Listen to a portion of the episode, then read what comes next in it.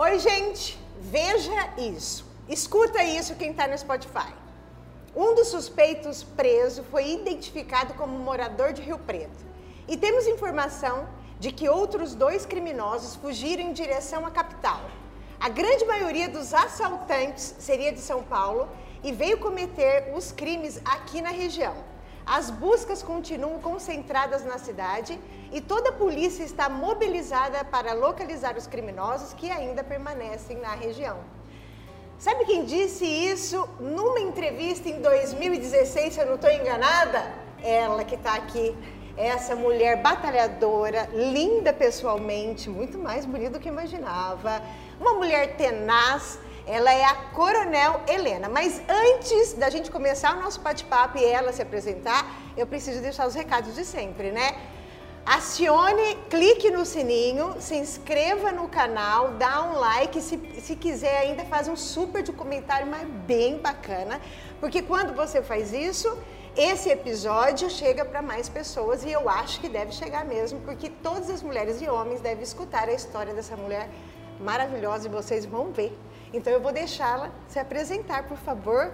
Coronel Helena, conte para eles quem és tu. Bom, olá para todos. Primeiro quero agradecer o convite, Paula. Um prazer estar aqui participando do podcast. E agradeço a, todo, a to, toda a sua equipe, a todos que nos acompanham. Bem, eu sou Helena, uhum. sou filha de Rio Preto, nasci a. Pode falar a idade?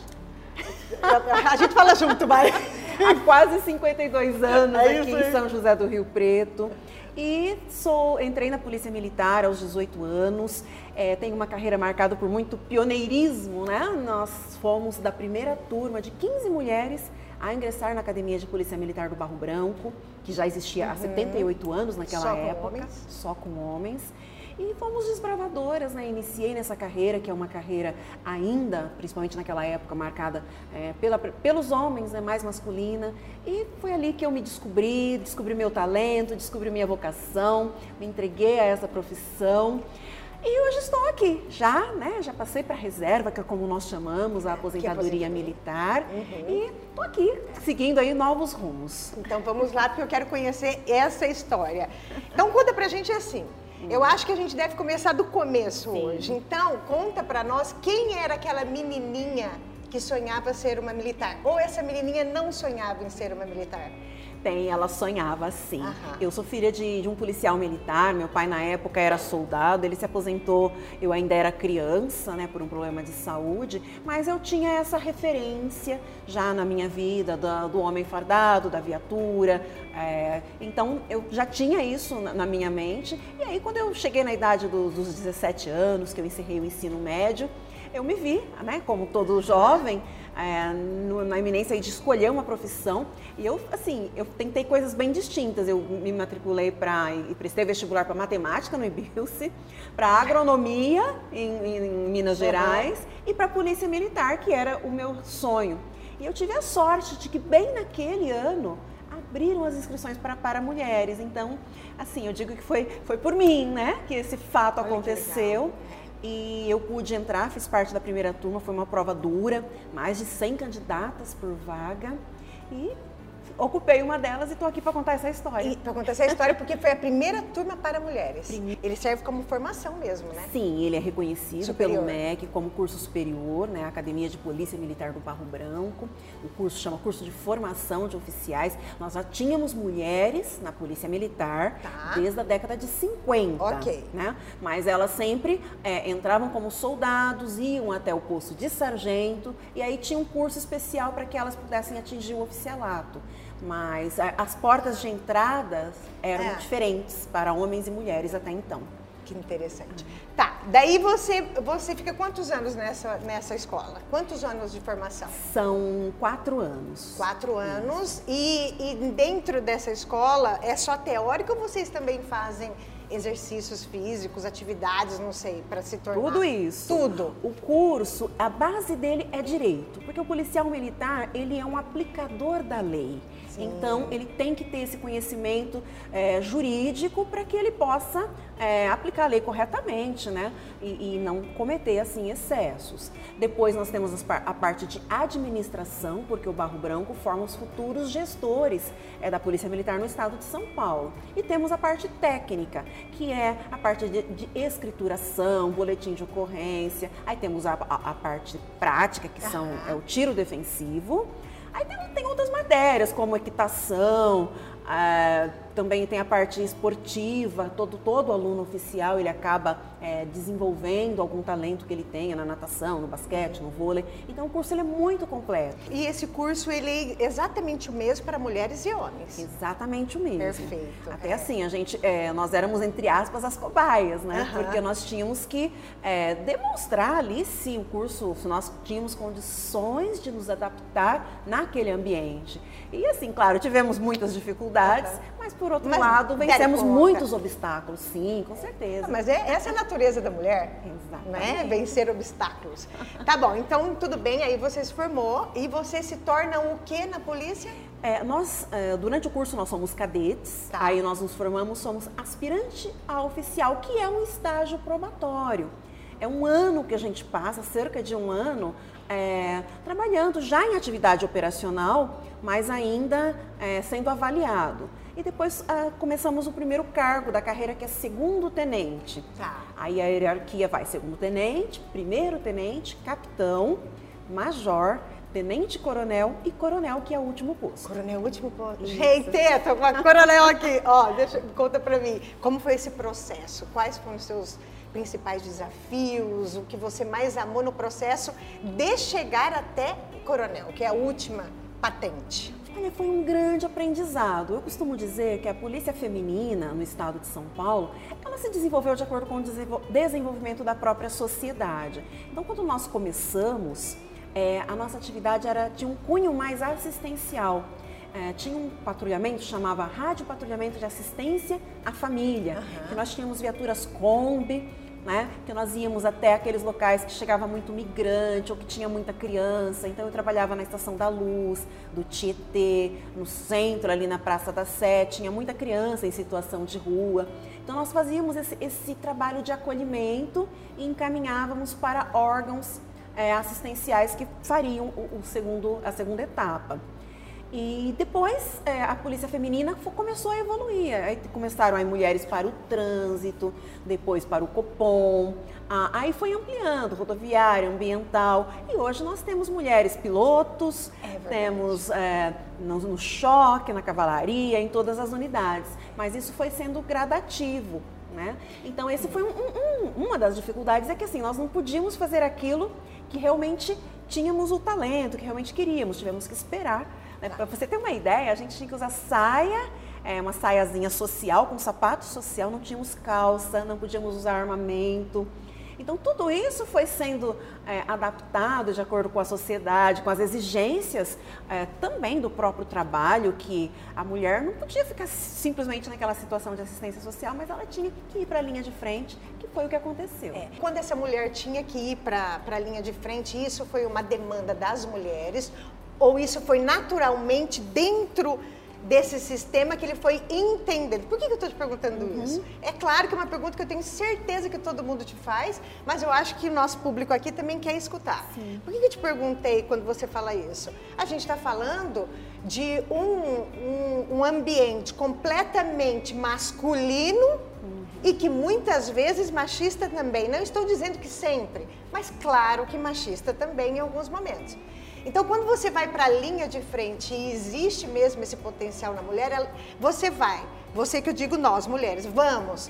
Porque nós demandamos isso com a nossa potência no fazer, ou o sistema, de uma maneira ou de outra, ele foi entregando, entregando, entregando? Como que foi? Eu acho que aconteceram as duas dois? coisas. Uhum. Porque à medida que nós fizemos o mesmo curso, tínhamos a mesma formação, nós falamos, mas peraí, por que, que eu não posso é, ir para a cavalaria? Nós tínhamos uma, uma coronel, que é coronel também hoje, a Nicoluque, ela era pentatleta, ela era campeã aqui na América do Sul, nos campeonatos é, de polícias militares, e ela não podia trabalhar na cavalaria. Então, o questionamento era, por quê?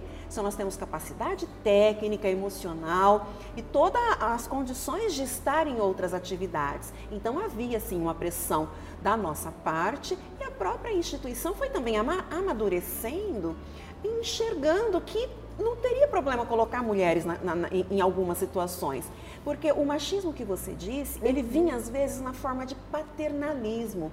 Né? Olha, não pode a mulher aqui porque nós estamos protegendo a mulher. Uhum. Né? Mas isso, de certa forma, limitava, porque o fato de você não ter acesso a todas as atividades é, também significava que o efetivo era menor. Por que, que você vai ter tantas mulheres se elas só podem fazer algumas atividades? Então, é, nós não tínhamos acesso às promoções, demorava muito mais. É, os concursos eram raros, então você tinha concurso todos os anos para os homens e tinha às vezes de quatro, cinco anos demorava para ter um concurso para ingressar novas ah, mulheres. É. Então tudo era muito limitado. A própria instituição foi também entendendo que essa limitação é, não era compatível com o desenvolvimento da sociedade e foi alterando essas regras. Né? Então, então foi uma, uma, junção, né? uma junção realmente de fatores. É. E faz todo sentido, né? Porque imagino que. Qual é a sua opinião? O que a mulher é, introduz na, nesse sistema da polícia? Qual é o papel dessa mulher ali dentro, além das atividades físicas? O que, que ela faz diferente do homem? Eu acho que a mulher traz equilíbrio, uhum. traz sensibilidade. É, a, a, demanda que você falou da própria sociedade foi, por exemplo, nas ocorrências em que havia o envolvimento de mulheres em, em, que era necessário ter uma figura feminina. E aí a gente se deparava, é, por exemplo, com ocorrências de violência contra a mulher, em que o atendimento feito pela mulher era diferenciado e era desejado pela própria vítima para se sentir mais confortável, à vontade. Mas esse conceito naquela época ainda não existia, tanto que as delegacias especializadas, elas foram surgir bem depois, né? A gente tá, eu estou é falando do início é da verdade. década é, de 90. Então, assim, é, a, a mulher ela traz esse esse entendimento é, diferenciado, mais sensível, do acolhimento, é, que, que é muito necessário na, na, nas situações. Mas, assim, eu, eu diria que a mulher ela se adaptou muito bem. Algumas áreas mais que outras, claro. Mas é. a, a, gente se encontrou na atividade policial porque é, lida com pessoas, lida com ser humano no pior momento de suas vidas. Então, é importante você ter essa sensibilidade, essa, essa como poderíamos dizer, essa empatia com a, com a vítima, porque você não pode encarar a, segurança pública pelo prisma só do bandido. Perfeito. Você tem que encarar pelo ponto de vista da vítima, que está ali no seu momento sensível, é, necessitando é, de uma palavra. Às vezes, prender a pessoa, o bandido, e recuperar o patrimônio é menos do que alguém que te estenda a mão, que te socorra, que te fala, não, olha, a gente está aqui com você e por você. E a mulher trouxe isso para a segurança pública. É, que bonito. Uhum. Nossa, que bonito. É, fiquei emocionada agora. Bastante. Deixa eu te falar, deixa eu, te, deixa eu me recompor aqui, porque eu estou vendo a cena do que você falou agora. Eu vi isso acontecer sim, sim. aqui na minha frente. E o que você falou é verdade. A gente está no mês das mulheres e quando você fala dessa força da empatia, quando você fala dessa força da humanidade, é, é, realmente muito feminino. Não que os homens não tenham isso, claro que tem, mas é tão feminino, né? É muito feminino. É, conta para mim nessa trajetória toda, porque a gente vai chegar no momento que você se desliga, porque você se aposenta e depois se torna uma candidata na política. Mas antes disso, eu imagino que você deve ter passado por inúmeras, inúmeras experiências maravilhosas e também muito difíceis. Em algum momento você quis desistir enquanto você esteve lá? Paula, nunca quis desistir. Teve momentos, sim, de grandes dificuldades, daquele sentimento, assim, de estar tá sozinha, é, de não ver, às vezes, saída, solução, mas eu sempre me superei nesse uhum. sentido. É, sempre busquei força, tive uma família é, bacana, eu tenho cinco irmãos. É. né? Família que sempre me apoiou. Policiais? Teu pai? Qual era mesmo? Não, meu pai e meu irmão. O meu irmão, irmão, né? ele já faleceu, né? Ah, tá. Esse, inclusive, foi um momento de muita dor para nós todos, porque foi um fato violento. Mas ele é, faleceu trabalhando? Trabalhando, ah. trabalhando. Na verdade, em deslocamento. Ele estava voltando para casa e aí tudo indica, né? O esclarecimento da ocorrência indica que ele interferiu numa ocorrência numa lotérica e acabou sendo baleado. Então, esse, assim, é, é, foi um momento com certeza que você sente esse Imagina. balanço nas estruturas, mas é, eu costumo dizer, né, a cada policial que cai, outro 100 tem que se erguer para é defender a sociedade. É. Tá. É... Eu tô meio emocionada também, né? Você percebeu? É, porque é muita força. Porque conversando aqui com você, hum. a gente a gente lembra de tudo que a mulher teve que passar, sem vitimismo. Sem vitimismo. Sem vitimismo nenhum, absolutamente nenhum. Uhum. Eu não sou da, eu não sou desse estilo. Eu sou uma guerreira também. Nós somos, mas a gente sabe o quanto que que a gente tem que pôr de força para ser uma guerreira também. Ah, sim, porque hum. às vezes você tem o teu momento de fragilidade, mas o, a, a, o mundo está girando, né? É. Você não pode se recolher é. para recuperar, você continua fazendo apesar é. do teu sentimento. Apesar, apesar do sentimento. Da... E você tem é. uma, uma, as crianças lá em casa para cuidar, uhum. ou você tem outra... Então são muitas demandas para uma mulher ser heroína. Mas ótimo, graças a Deus que a gente tem as heroínas, não é verdade? é, muitas, né? Então, conta pra mim um negócio. Lembro que uma vez eu vi uma entrevista tua, mas eu não consigo lembrar exatamente a história, mas que você, quando você era criança, hum. você. Alguém é, ou bateu em você, dois meninos, e uma moça foi lá. Isso me parece ser uma história de sororidade. Isso é sororidade para você? E como, ou como que você entende a sororidade hoje? Mas como que foi? Essa, é, essa coisa de criança, né? Foi, é, porque assim, naquela época, é bem diferente hoje. Hoje você larga seu filho na porta da escola. É verdade. Com 17 anos você ainda está indo é. buscar e, e, levar na escola. Mas naquela época não, a gente ia sozinho. E teve um, eu, eu não lembro exatamente em que série que eu estava, eu estava a, a, caminho da escola, e assim, do nada surgiram dois garotos maiores do que eu e começaram a me agredir e tal. E eu não entendi por que, que aquilo estava acontecendo, né? Hoje, eu até relaciono isso com um episódio de, de preconceito racial, uhum. mas na época não tinha essa noção.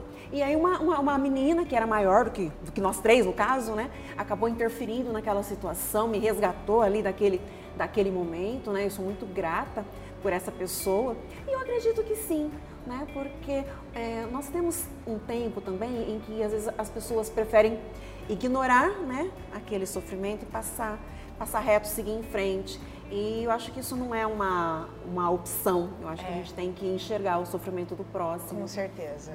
E eu creio que isso aconteceu naquele momento. É. E, e, e, isso foi sororidade, porque a, a menina, Sim. independente de qualquer coisa, estava ali. De ser minha amiga, é. de ser da minha família, ela estava ali, ela é. viu aquela situação, viu que era injusto e interferiu. É. Então, acho que, de certa forma, a gente faz isso também na instituição. É.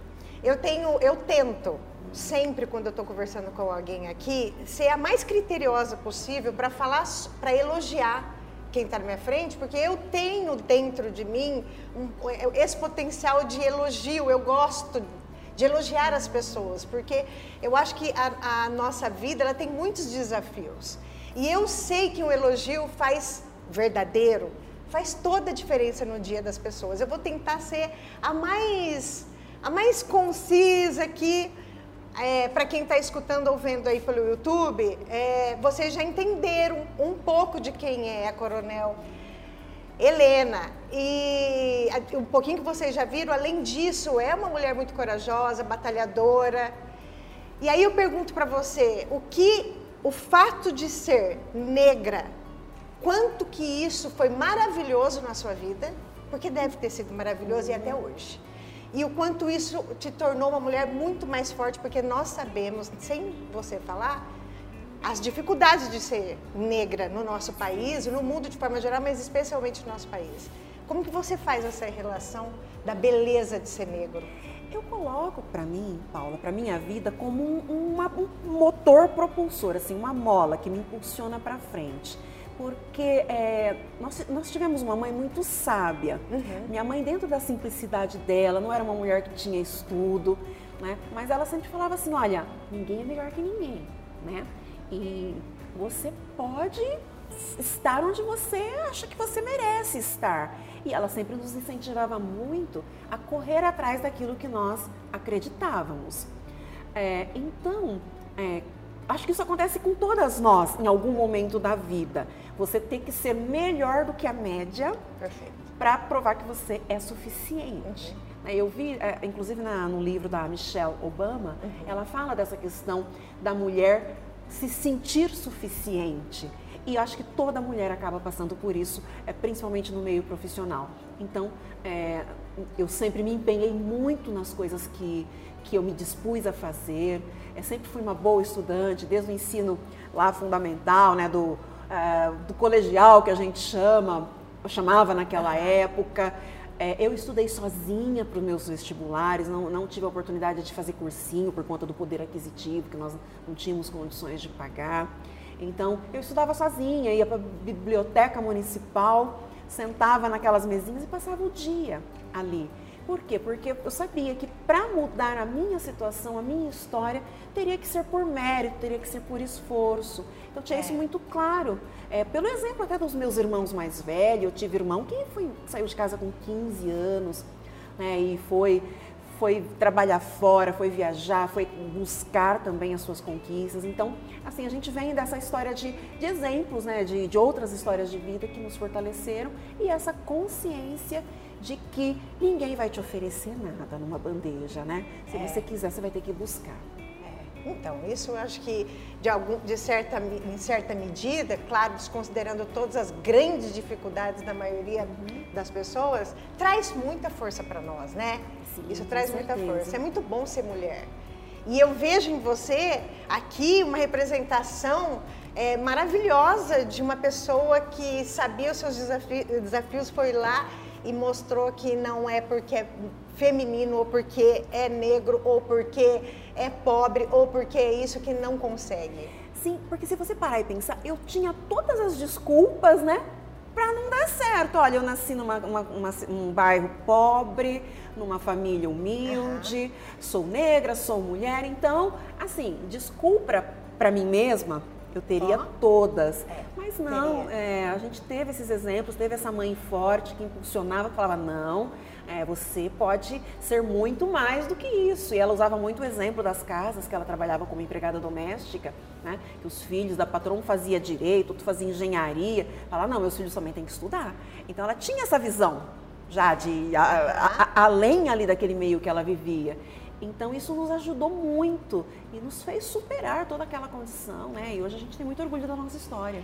Para a gente passar lá para um ambiente, por exemplo, que é o, atu o atual, porque uhum. depois você, você aposentou. É, você me falou aqui que na escola o direito é uma base, uma base muito uhum. importante para a formação dos policiais.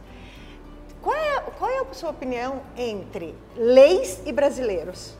Como que brasileiro lida com lei? Brasileiro Pela é, sua é um experiência. complicado. Bom, primeiro, acho que quem elabora as leis erra muito, porque as leis, elas, às vezes, elas são criadas com a conotação de que a lei vai resolver o problema. Então, você tem uma situação de violência contra a criança, olha, vamos criar a lei Menino Bernardo. Ah, você tem um problema lá com dados pessoais, vamos criar a lei Carolina Dickman. Verdade. Você cria leis e coloca no papel como se aquilo fosse a solução. E não é. Então, primeira coisa, para fazer lei, você tinha que ver a aplicabilidade da lei. E isso nós falhamos. O brasileiro, por outro lado, é um pouco refratário uhum. né, ao cumprimento das leis. A gente sentia muito isso ah, no, no decorrer, no desempenho da profissão. É a história do minutinho na vaga do deficiente, na fila dupla. Isso são pequenas transgressões do dia a dia, mas quando você aplica isso de uma forma macro, você vê os problemas que causam. É né? verdade. É, são, são questões que, que vão assim se multiplicando para outros setores. A própria corrupção. O que está uhum. na raiz da corrupção? Falar, ah, mas ah, o outro faz, por que, que eu não posso fazer? Então é, há essa mistura do público com o privado, você não, não coloca limites. Então, tudo isso atrapalha muito. E, sem, e, tem algumas questões que são culturais, infelizmente. Claro. É, que a é gente é, não vê, é, por exemplo, em outro país, lei que não pega. Como assim? Você tenta explicar essa questão de uma lei que não pega para um americano. Ele falou, oh, what? Como, como, como assim? né? Exato. Lei é lei, né? E é. aqui não, aqui a lei cai em desuso, não pega e tal. E as pessoas esquecem, né?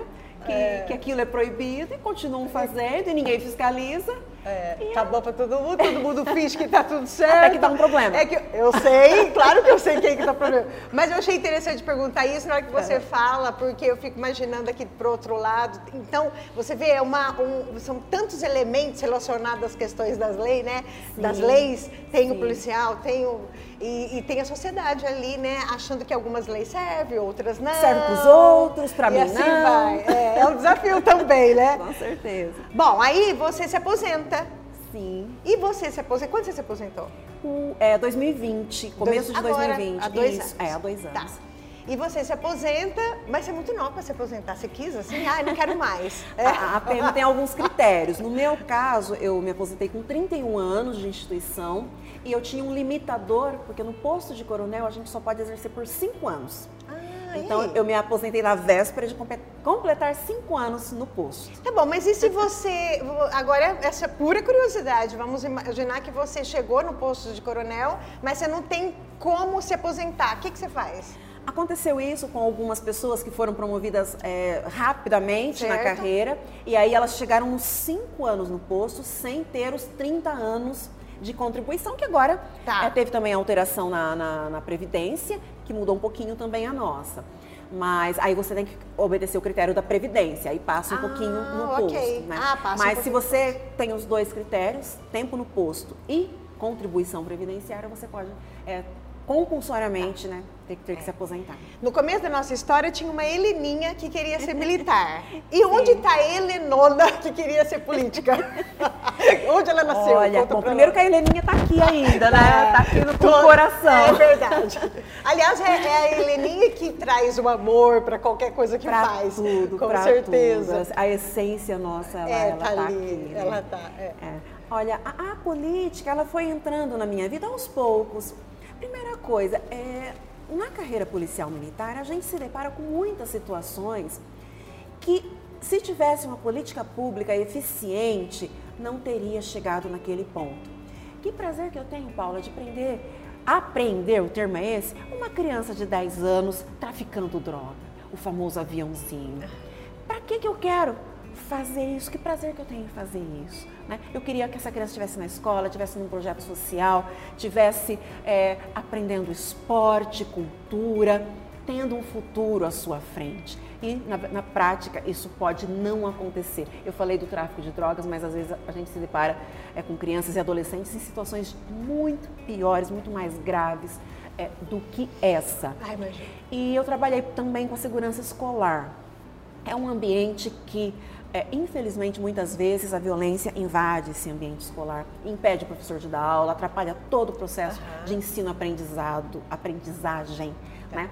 Então, ver essas coisas ali na ponta da linha era algo que me tocava muito, porque sempre vinha na minha cabeça falar: puxa vida, essa pessoa poderia ter tido um outro destino. Eu não acredito nessa questão de vítimas da sociedade. Okay. Não acredito nisso. Uhum. Eu acho que, é, da mesma forma como eu lutei, as pessoas também têm que ir à luta. Eu acho que a, a, situação social não justifica tudo. Não é nesse sentido que eu estou dizendo. Eu entendi perfeitamente. Mas, por outro lado, você tem que dar oportunidades. Perfeito. E o poder público fa falha muito em oferecer oportunidades. E vendo isso, o efeito dessa ausência do poder público, falava, gente, um dia se eu tiver a oportunidade, eu vou fazer alguma coisa a mais, porque não basta ser um excelente policial militar. A gente não consegue resolver as coisas porque nós lidamos com as consequências de políticas públicas que não deram certo ao longo do tempo, e aí de repente você se depara com essa criança, com esse adolescente, com essa mulher, com esse homem numa situação que não tem mais o que ser feito. É verdade. Né? É. Então, isso, isso sempre fez parte do meu dia a dia, esse pensamento de fazer algo a mais. E quando eu tive, é, já estava chegando aí no final da minha carreira, né, nos últimos postos, comecei a receber convites é, da política, vendo ah, então você começou a receber, você estava latente uhum. e as pessoas perceberam que estava latente, pronto, começaram a te Sim, convidar. Também esse crescimento dos militares, né, é, essa questão de é, da confiança mesmo nas instituições e tudo mais. Então eu comecei a receber esses convites falei, gente, por que não? Porque a política, a boa política, nem a nova nem a velha, a boa tá. política, ela tem esse potencial é, de salvar Gostei vidas, de, de erguer, de elevar o ser humano, se for da, da forma correta, aplicando os recursos de forma legítima.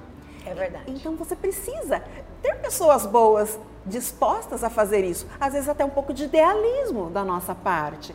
Mas se a gente não acredita, ter, claro, se ela... a gente não acreditar que é possível mudar, que é possível é, fazer algo de bom, mudar esse quadro que muitas vezes a gente se depara com essas denúncias, com esses, né, com esses fatos, essas operações, tudo isso, se, se nós, pessoas de bem, não nos dispusermos a ocupar esse espaço, outros farão.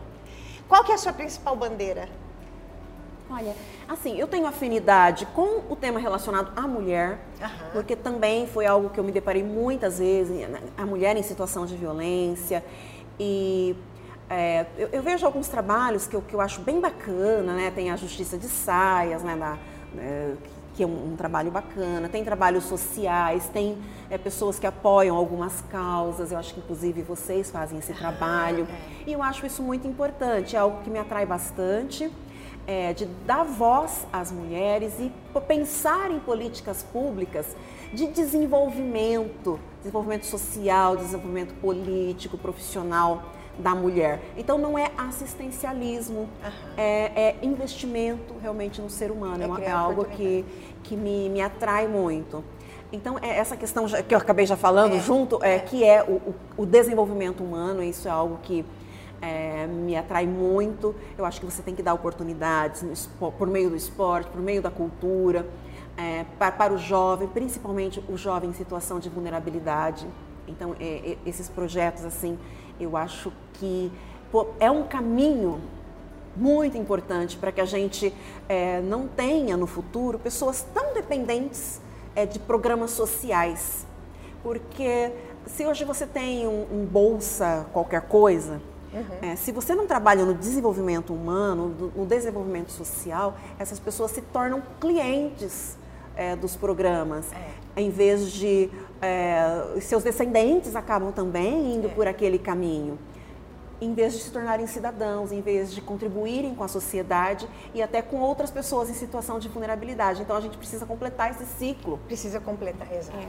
E, e, e, essas pessoas um dia devolver para a sociedade aquilo que elas receberam em algum momento da sua vida.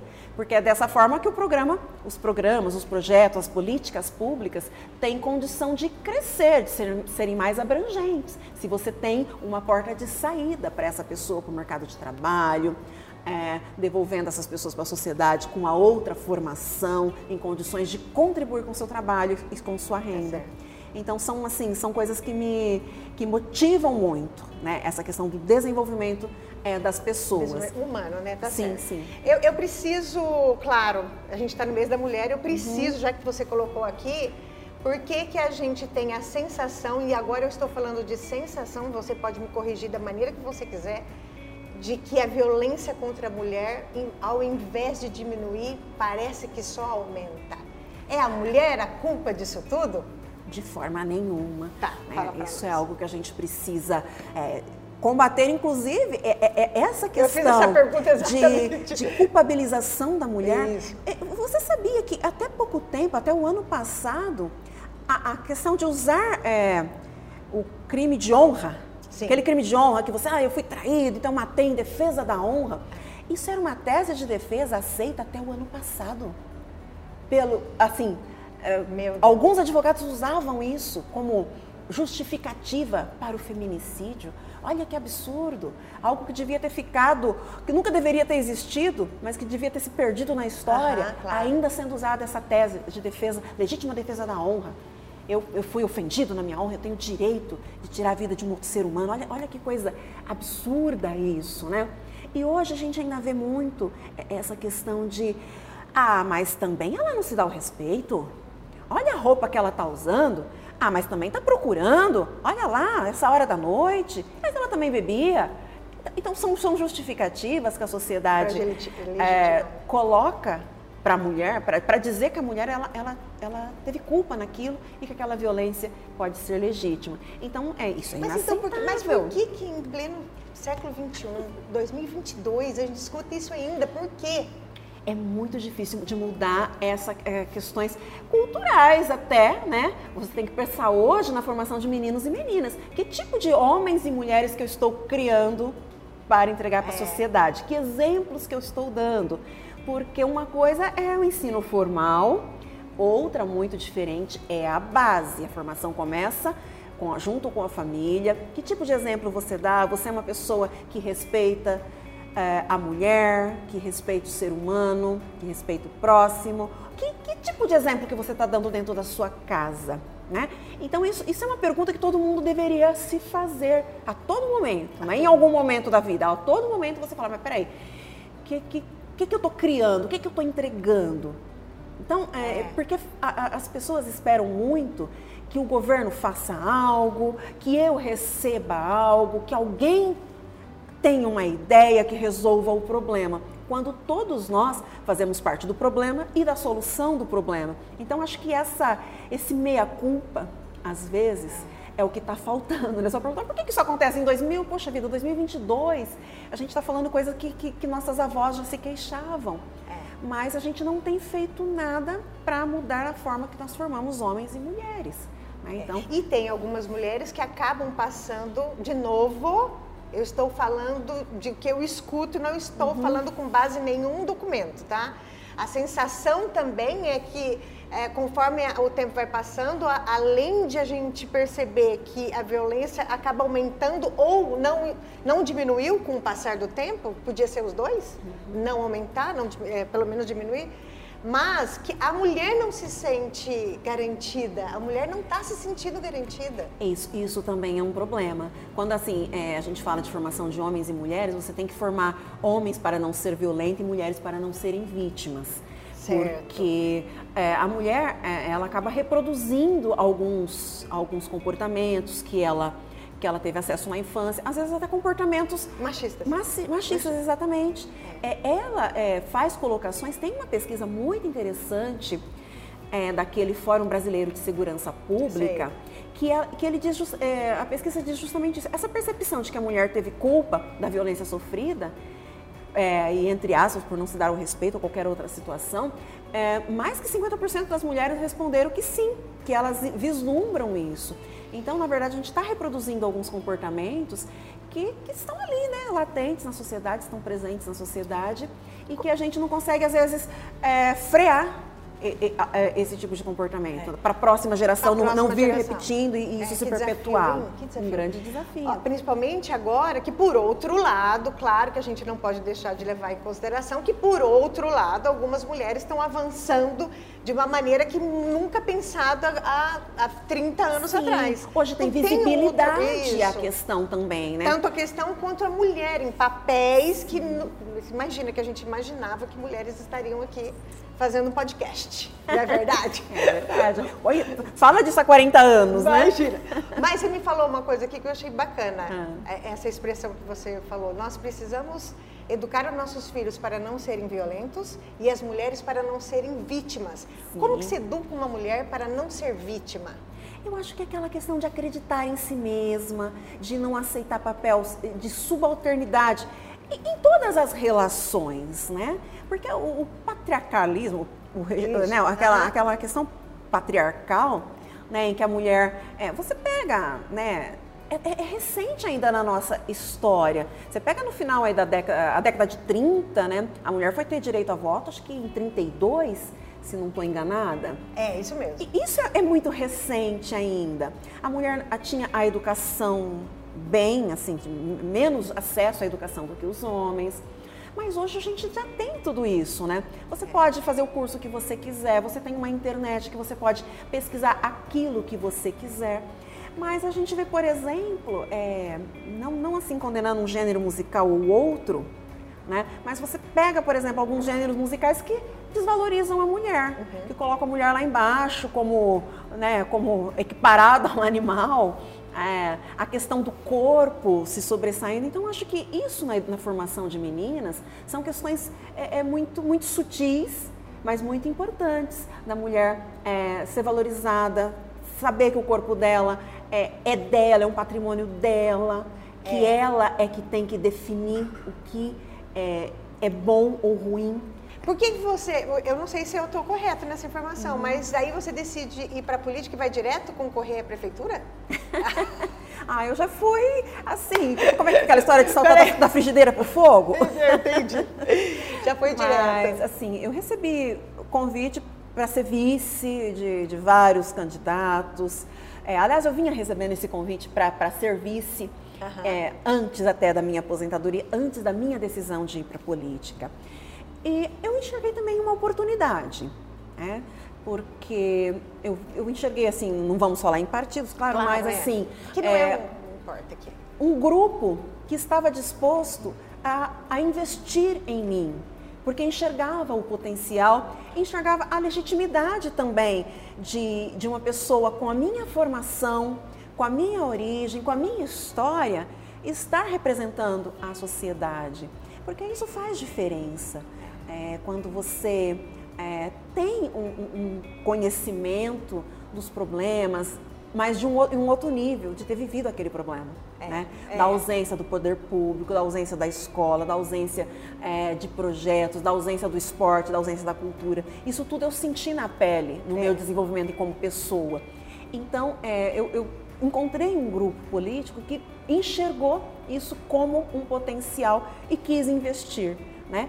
Então eu achei que isso foi muito importante e aí juntando essa minha vontade de fazer a diferença com esse suporte, falei, acho que eu tenho condições sim é, de, de já sair como candidata a prefeita e somado, a, além disso, a minha experiência como gestora pública. Exato. Porque é. eu venho de uma instituição que tem um dos maiores orçamentos dentro do estado, dentro do estado de São Paulo. É, está ali, claro, a, a, educação tem uma capilaridade maior, depois tem a saúde, mas a segurança pública é uma das pastas que tem um dos maiores orçamentos, que tem um dos maiores efetivos. É, e eu fui comandante por, por cinco anos em situações diversas, gestão de pessoas, gestão de hum, financiamento é, né, é. público, né? Então, assim, essa experiência é mais do que muitas vezes alguém que vem do legislativo, que desempenhou ali o papel é, de vereador ou de deputado federal ou estadual, é uma experiência às vezes até maior do que muitas pessoas. Então, eu acho que colocar isso à disposição da sociedade também nessa balança, eu acho importante que você, é, você não está pleiteando um cargo executivo, que é um grande desafio, simplesmente pela aventura, porque eu acho, né? Mas porque você tem uma base, tem um conhecimento. Eu, é assim, a gente tá, já estourou o nosso tempo, eu estou adorando, mas só para terminar o que você falou agora, uhum. eu desejo, eu não sei qual é o teu partido, não quero saber, uhum. não é, a gente está aqui para conversar como mulheres, Sim. mas eu desejo que você consiga trilhar esse caminho com muito sucesso, como você trilhou o seu caminho, seu primeiro caminho, a sua primeira parte da vida aí, viu? Desejo mesmo que eu tenho certeza que independente de se eu sou de um, de um partido que, que, compartilha das suas ideias ou não, para a sociedade, o equilíbrio é muito importante. Eu tenho certeza que você é uma mulher de muito valor por tudo que eu escuto, pelo que eu estou vendo aqui também. Bom, vamos, vamos. Eu tenho duas, dois pedidos para você, porque Sim. estou. Eu vou fazer uma, uma pergunta, hum. a última pergunta do, do podcast, que é o do projeto mesmo, e depois eu vou pedir para você deixar uma mensagem para as pessoas que estão nos escutando. Imaginando o seguinte, deixando na sua mente que nós estamos no mês das mulheres, então é uma mensagem para as mulheres e que cabe perfeitamente no ouvido do homem, tá bom? Então a primeira coisa que eu quero te perguntar é: o nosso podcast chama Bossa Nossa.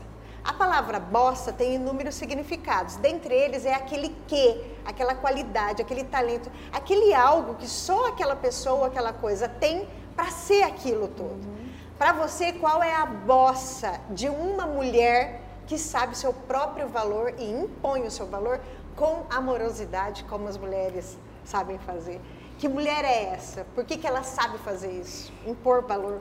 Eu acho que é uma mulher realizadora, né? É uma uhum. pessoa que é, pega uma situação que parecia impossível e torna possível. Eu acho que isso faz muito parte de é. nós mulheres, né? De, de falar, ah, não, mas estão dizendo que eu não posso? Vou, vou lá saber se Pera eu não aí. posso mesmo. Peraí, né? E vai e faz. Então, acho que é uma mulher realizadora. É uma mulher realizadora, adorei, é isso mesmo. Bom, então agora, antes de você falar para todo mundo como a gente continua te acompanhando, uhum. eu queria que você deixasse uma mensagem, da maneira como eu te falei, para as mulheres, mas que cala perfeitamente para os homens também. Pode falar aqui se você quiser. Olha, eu vejo a mulher como um ser assim, completo, capaz e, como eu já disse, realizador. Eu creio que quando a mulher se dispõe a fazer alguma coisa, ela vai e faz. E ela não se preocupa com o que ela não pode fazer, mas com o que é o que ela pode fazer. Então, eu tenho sempre esse desafio para a mulher, para que ela, sem esquecer da sua feminilidade, sem esquecer de si mesma, sem entrar em disputa é, desnecessária com os homens, que ela busque sim o seu espaço, mas de uma forma muito consciente, buscando aquilo que realmente a faça feliz. Porque o objetivo de tudo isso, de fazer, de acontecer, é ser feliz. Não adianta nada você chegar num local e se sentir frustrada. É verdade. Adorei. Ó, você falou um negócio que eu vou ter que te perguntar. Ah. E a vaidade? A vaidade ah, sempre em alta, ah, né? Também com essa pele aí, hein? Vamos me ensinar a fazer essa pele aí que tá linda. Gente, de perto vocês nem imaginam. Você é muito vaidosa? Ah, na medida certa, eu na diria. Na medida certa, tá Sim. certo. Bom, então eu agradeço muito que você tenha aceitado. Eu tinha certeza que ia ser um episódio muito legal, né? Foi, né? E te desejo só coisas boas e fala para eles aqui, deixa o endereço eletrônico teu para a gente poder te acompanhar. Sim, olha, você me encontra no Instagram, no Face, no YouTube, como Coronel Helena Reis ou somente Helena Reis, né? Tá. Então, com H, viu? Helena Reis com H ou Coronel Helena Reis e a gente coloca também. Certo. Muito obrigada. Eu Paulo, adorei. Adorei é, a, a sua, uhum. o seu astral, a sua energia muito bacana. Muito bom, né? Agradeço demais pelo convite, agradeço aí a toda a sua equipe que torna isso real. Eu também gostei demais, mesmo. Muito obrigada. Para vocês, eu agradeço ter ficado até o final do episódio. Tenho certeza que vocês tenham gostado. Vocês sabem que a gente está aqui no estúdio da Mãos da Terra, que é a marca que patrocina o podcast. Para mim me acompanhar, arroba eu sou Paula, eu sou underline Paula Santos. Beijo para vocês e até a próxima. Tchau, tchau.